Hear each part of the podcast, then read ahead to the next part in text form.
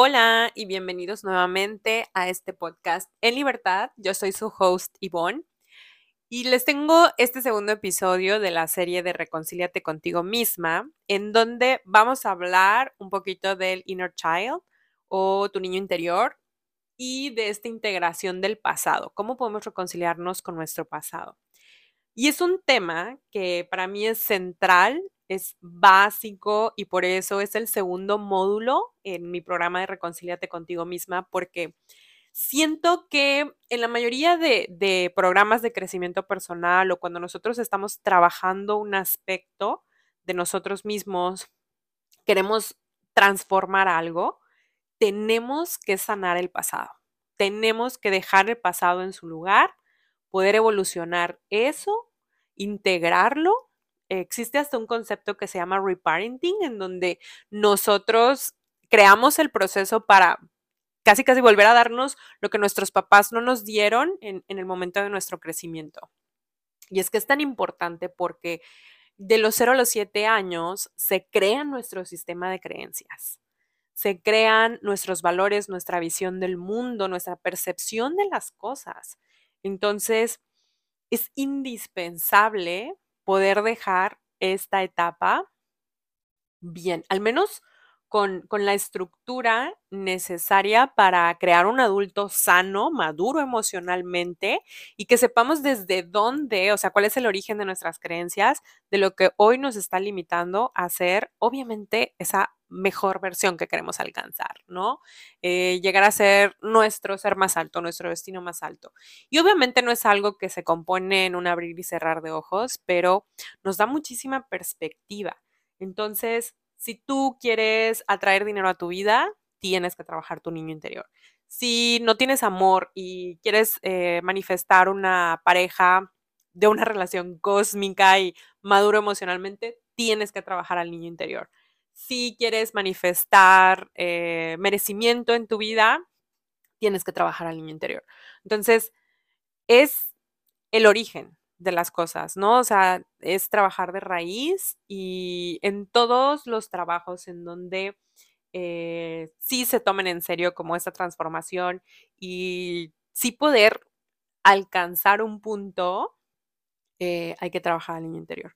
Yo me acuerdo que comencé con esto una vez que me metí a un, a un curso de manifestación y creo que hablo de esto en mi, en mi primer episodio.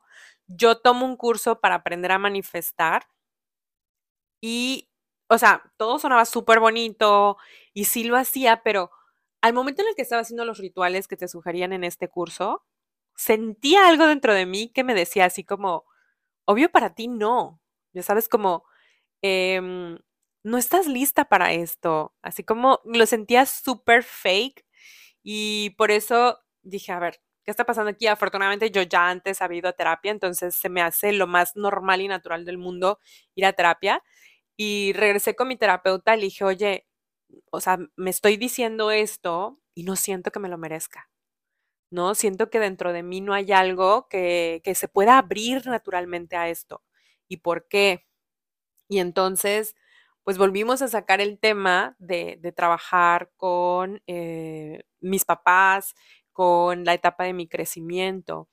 Y es que para la mayoría de las personas, yo creo que el hecho de que nuestros papás, digo, yo tengo 35 años, entonces los papás que están entre los 60, 70 años ahorita, eh, pues no era natural, no era normal en esa época ir a terapia. Muy pocos, yo creo, llevaron este trabajo eh, de crecimiento, de, trabajo interior.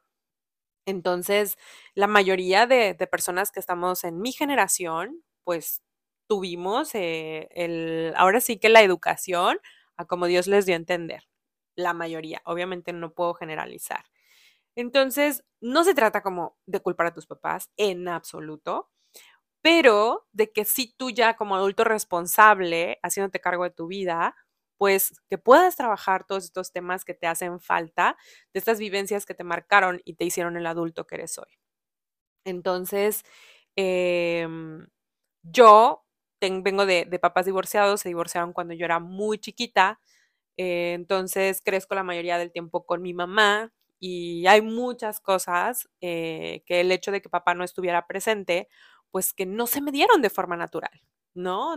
Eh, yo lo comparo con amigas que, que sí crecieron con papá eh, se les da muy natural como el sentir que pueden recibir cierta cosa, el sentirse seguras, el tener confianza en ellas mismas, el tema de la autoestima. La autoestima yo la trabajé, ¿no? O sea, yo trabajé mi autoestima con cursos, con este, terapia, eh, con diferentes cosas, con diferentes herramientas.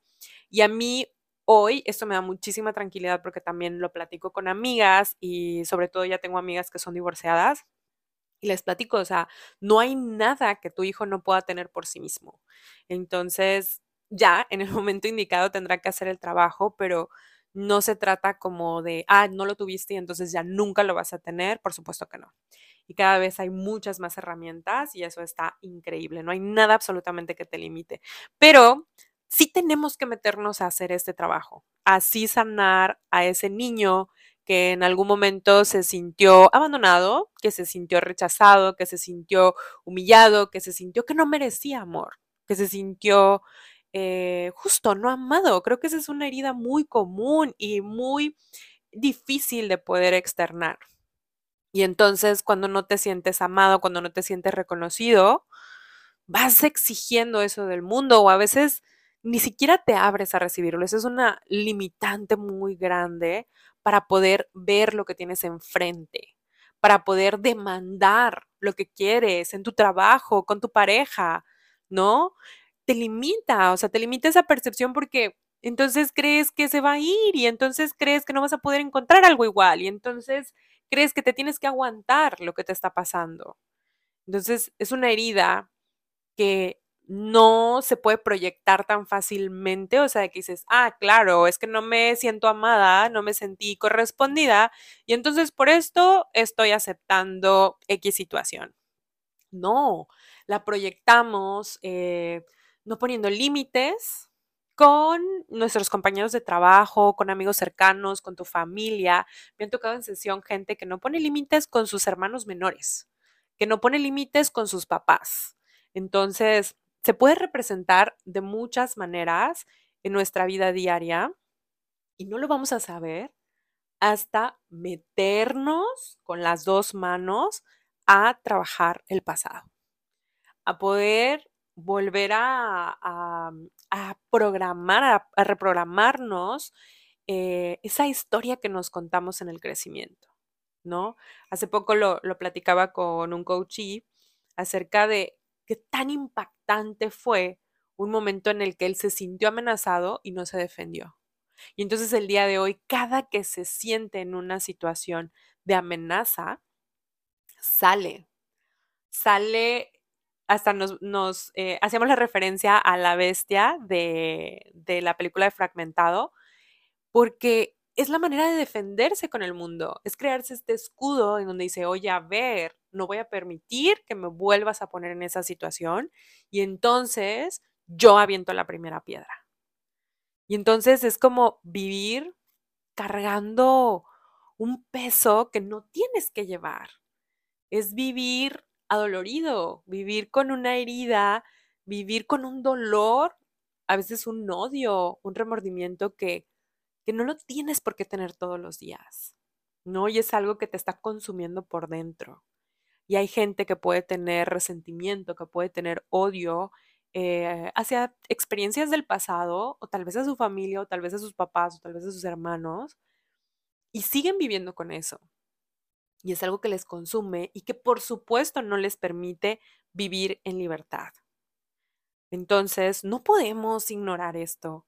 No podemos creer que podemos tomar cursos en donde nos están enseñando a conectar con nuestra energía, conectar con nuestra intuición, en donde eh, estamos aprendiendo a manifestar, como fue mi caso, y no meternos a ver profundamente qué pasó, qué nos dijeron, cómo nos sentimos. Creo que todavía hay mucha vergüenza de trabajar el niño interior y sobre todo para los que somos mayores de 30 años, eh, ha sido para mí evidente, o sea, ver a las personas cuánto les cuesta trabajarlo en sesión. Es normal porque obviamente es nuestra parte más vulnerable pero no hay un punto de partida si no nos metemos a transformar esa parte. Ahí está la respuesta. El 90% del trabajo está ahí, ¿no? Porque en el momento en el que nosotros curamos, y a veces basta ser conscientes, basta darnos cuenta de, ah, en ese momento me sentí vulnerable. Y entonces regreso y existen muchos métodos en donde usamos la, neuroplasticidad del cerebro y nos contamos una historia diferente. Y entonces eso ya no es algo que nos detone eh, en, el, en, el, presente, ¿no? Ya no es tan fácil eh, de detonarse. Y de ahí vienen muchísimas cosas, el consumo excesivo de comida, de alcohol, de de pastillas, de tiempo, o sea, de muchísimas cosas. Ahí está el origen. Entonces, es importante meternos con las dos manos, porque también he visto mucha gente que intenta trabajarlo y se lee un par de libros y va con un terapeuta y a veces no todos los terapeutas son buenos. Honestamente, yo siempre les he dicho, prueba con varios, prueba con varios y lo importante es que tú salgas de tu sesión haciéndote las preguntas correctas sintiéndote mejor que como llegaste, ¿no? Y entonces, sí trabajarlo eficientemente, porque de lo contrario es como querer ponerle una curita a una herida que necesita puntos. Y así nunca va a sanar. Nunca vamos a poder ser nosotros mismos, nunca vamos a poder ser libres si el pasado no está en su lugar. Entonces es imprescindible trabajar con ese niño interior. No hay nada mejor que la terapia, un buen terapeuta y muchos programas. Por ejemplo, en el caso de Reconcíliate contigo misma, vamos a hacer en ese módulo, vamos a reprogramar la etapa de nuestra niñez. Y muchas cosas se van a poder quedar ahí, muchas cosas. Tengo un método probado para este módulo, sin embargo, hay cosas en donde yo te puedo redirigir con un especialista porque quizás necesito un tratamiento más profundo. Sí, por supuesto que se puede dar el caso.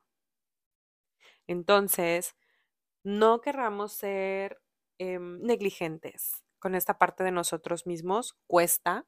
Nuestra parte más vulnerable, probablemente hay mucho dolor ahí, pero que te quede esto muy claro. Nunca vas a poder ser realmente tú si no regresas y sanas ese niño que se sintió en algún momento vulnerable, amenazado, rechazado, no amado.